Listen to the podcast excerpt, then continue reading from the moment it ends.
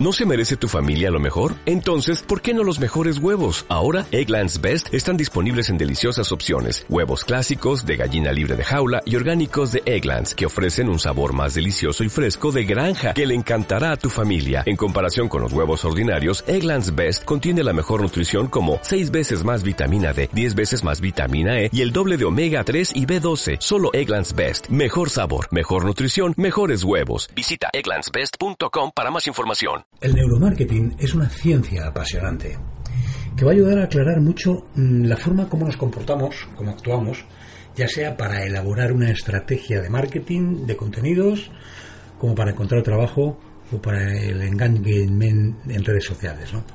Saber cómo funciona nuestro cerebro es primordial. Así que hoy vamos a acercarnos y conocer un poco cómo funciona nuestro cerebro más antiguo y el que nos ha mantenido de alguna manera vivos hasta hoy, hasta el día de hoy más conocido como el cerebro reptil, el cerebro reptiliano, y sorprendentemente es el responsable de nuestras decisiones de compra. Así es. ¿Alguna vez nos hemos preguntado por qué algunas veces los productos con precios más altos y peor calidad superan en venta a sus competidores? Bueno, pues porque ¿Por qué a veces compramos determinados productos con decisiones de compra que no son racionales, que son poco prácticas, ¿no? ¿Eh? Porque, porque algunas marcas tienen un gran impacto sobre sus seguidores y otras no provocan ese enganche. Bueno, pues a través del neuromarketing podemos acercarnos a descubrir cómo funciona nuestro cerebro en las decisiones de compra. La neurociencia y las ciencias del comportamiento como la PNL, eh, la programación neurolingüística, sostienen que es nuestra mente inconsciente y no la consciente la que determina cómo respondemos a anuncios, a marcas y productos. Y en última instancia determina nuestras decisiones de compra. Así que los consumidores no nos damos cuenta realmente por qué compramos lo que compramos y eso se debe a cómo está formado nuestro cerebro, de la arquitectura del, propio cerebro. De acuerdo a los neurocientíficos, el cerebro humano está formado por tres partes, principalmente, ¿no? Pero cada una, de, cada, una funciona como, como un cerebro en sí mismo. Estos tres, estos tres cerebros, que están enclavados uno dentro del otro, eh, enganchados, ¿no? Son, son, son, el cerebro humano es la parte más evolucionada de la mente, conocida como el córtex, ¿no? Eh, que es el córtex es el responsable de la lógica, del aprendizaje, del lenguaje, son los pensamientos conscientes y de alguna manera nuestra personalidad. Luego está el cerebro mamífero, que es el cerebro medio, también se conoce como el sistema límbico. Es el responsable de las emociones, de los estados de ánimo, de la memoria, de las hormonas. Y el cerebro reptiliano, el viejo e interno, el más escondido.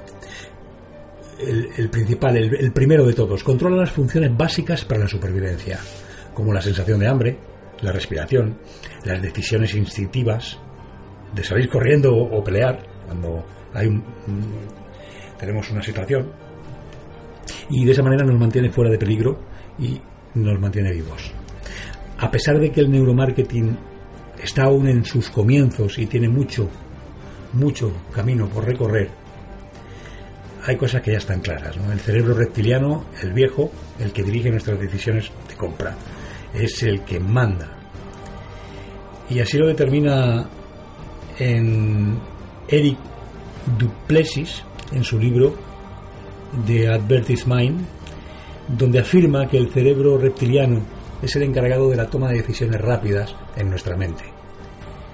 Para construir una lealtad a una marca hay que saber desencadenar la respuesta del viejo cerebro reptiliano. Un mensaje tipo como reducimos el precio en un 20%, va dirigido al cerebro lógico, al córtex, pero no al reptiliano. Y en muchas ocasiones el viejo cerebro ignora las ideas lógicas del córtex y toma las decisiones de compra sin que nos demos cuenta a un nivel consciente.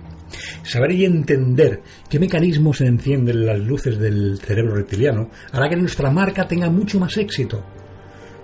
Por ejemplo, Coca-Cola lo entendió hace mucho tiempo. El viejo cerebro reptiliano eh, según Paul MacLean, eh, neurocientífico americano, fue quien creó la teoría evolutiva del cerebro triple, donde afirma que el cerebro humano es en realidad tres cerebros en uno. El neurocórtex, el sistema límbico y el reptiliano, como te estaba comentando antes. Y según esa teoría, el cerebro ha experimentado tres grandes etapas en la evolución. Primero el cerebro reptiliano, seguido del límbico y por último el córtex. Así, estos tres cerebros, o el cerebro triple, solo lo tienen los mamíferos superiores. Los mamíferos inferiores poseen el sistema límbico y el reptiliano nada más. El resto de los vertebrados solo poseen el cerebro reptiliano. Así pues, la parte más antigua de nuestro cerebro es el, reptil, y es el que posee las capacidades instintivas básicas, como te comentaba, relacionadas con la supervivencia. El que nos ha mantenido vivos hasta hoy, el que también tiene el deseo sexual, la búsqueda de comida y el luchar o salir corriendo. Actúa cuando el cuerpo se lo pide. Respiración, control hormonal, hambre, ritmo cardíaco, presión sanguínea, sed, etc. Es incapaz de aprender. No existe pasado ni futuro solo el presente, el ahora mismo. No piensa ni siente emociones. Solamente es el impulso. Es el que nos proporciona la formación de hábitos mediante la repetición de acciones, hasta que se convierten en rutinas. Así que las decisiones de compra son de este cerebro. El cerebro viejo reptiliano está conducido por las emociones. El reptiliano funciona por el mecanismo de estímulo-respuesta. Las emociones son las respuestas inconscientes y automáticas a los estímulos sensoriales, la vista del océano, un amanecer, el olor del café, el tacto de una rosa. Todo esto desencadena eh, una respuesta emocional inconsciente. Las emociones juegan pues un papel determinante en las decisiones de compra. Eh. En un mercado saturado de productos como el actual, son las emociones de alguna manera las que dirigen la toma de decisión saber apelar a los sentimientos de los consumidores es o que va a determinar el éxito de una marca. ¿no? O sea, todo un campo para desarrollar, un nuevo marketing emocional. Cuanto mayor sean los sentidos de, de una marca, que una marca hace reaccionar respecto a sus productos o servicios, mayores emociones despertarán en los usuarios y mejor mm, podrá influenciarlos en sus decisiones de compra. Todos buscamos constantemente dos aspectos fundamentales. Pues encontrar satisfacción, ¿no? O sea, es decir, placer y evitar el dolor. Pero reaccionamos mucho más ante las sensaciones de miedo, pérdida o amenaza que ante las de búsqueda del placer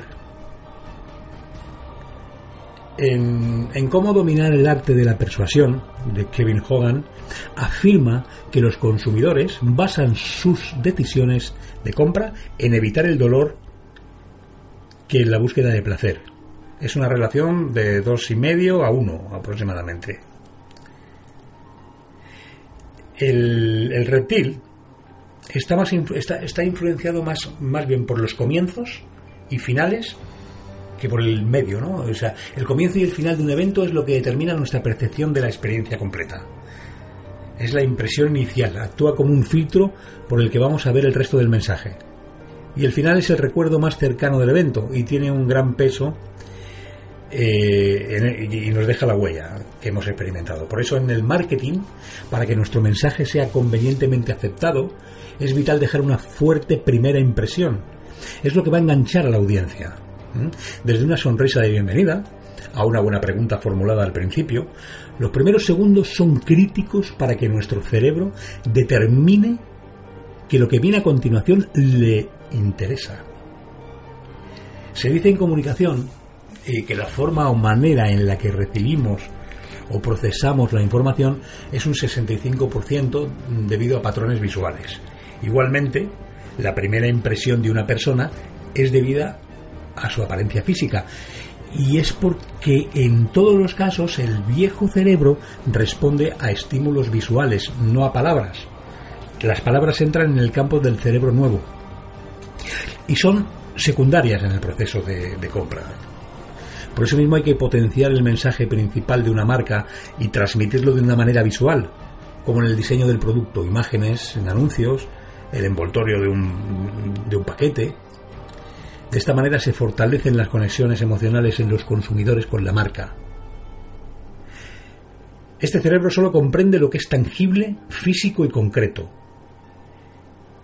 Y como señala Patrick Rembois en, Neuromarketing, in, There as Button in the Brain, el cerebro, el viejo cerebro está constantemente buscando lo que es familiar y tangible. No entiende números, no entiende de números ni conceptos abstractos eh, o soluciones integrales. Por esto en marketing, para hablar del reptil, hay que utilizar beneficios tangibles. Así, por ejemplo, una promesa de enorme felicidad es un sentido para nuestro viejo cerebro, mientras que el uso de metáforas ayuda como eh, referirse a tu servicio como una oferta Cadillac. Siempre mostrar los beneficios del producto o servicio de una manera tangible.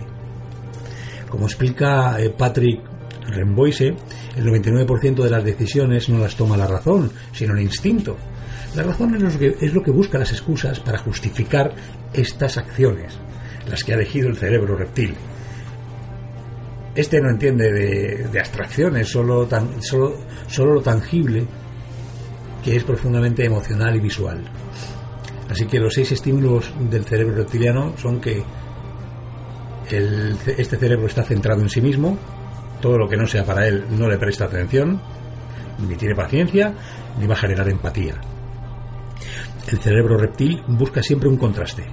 Es decir, los, contrastes, permiten que el cerebro, le permiten al cerebro decidir eh, con, sin, mucho o poco, todo o nada. ¿eh? Sin un mensaje claro de contraste, se ralentizaría la toma de decisiones. Es totalmente tangible. O sea, quiere mensajes claros, concisos y reconocibles. Nada de abstracciones y cosas complejas. Eh, siempre prioriza el principio, como te decía, y el final. Mensaje claro al comienzo y repítelo al final. El cerebro reptil no presta mucha atención al contenido que va en medio. El reptil es totalmente visual. Lo visual llega inmediatamente al cerebro reptil y activa la toma de decisiones. Por eso nos ha permitido seguir vivos ante peligros potenciales, peligros inminentes. Determina inmediatamente si algo es peligroso y toma una decisión antes de, que ni siquiera llegue la información al cerebro nuevo. El cerebro reptil responde a las emociones. Las emociones hacen que la realidad sea percibida de manera diferente y modifican la toma de decisiones. Y bueno, Espero que te haya resultado esto interesante, ¿no? Ver cómo el cerebro reptil determina las decisiones de compra. Así que nos vemos en, próximas charlas. Hasta pronto. Chao.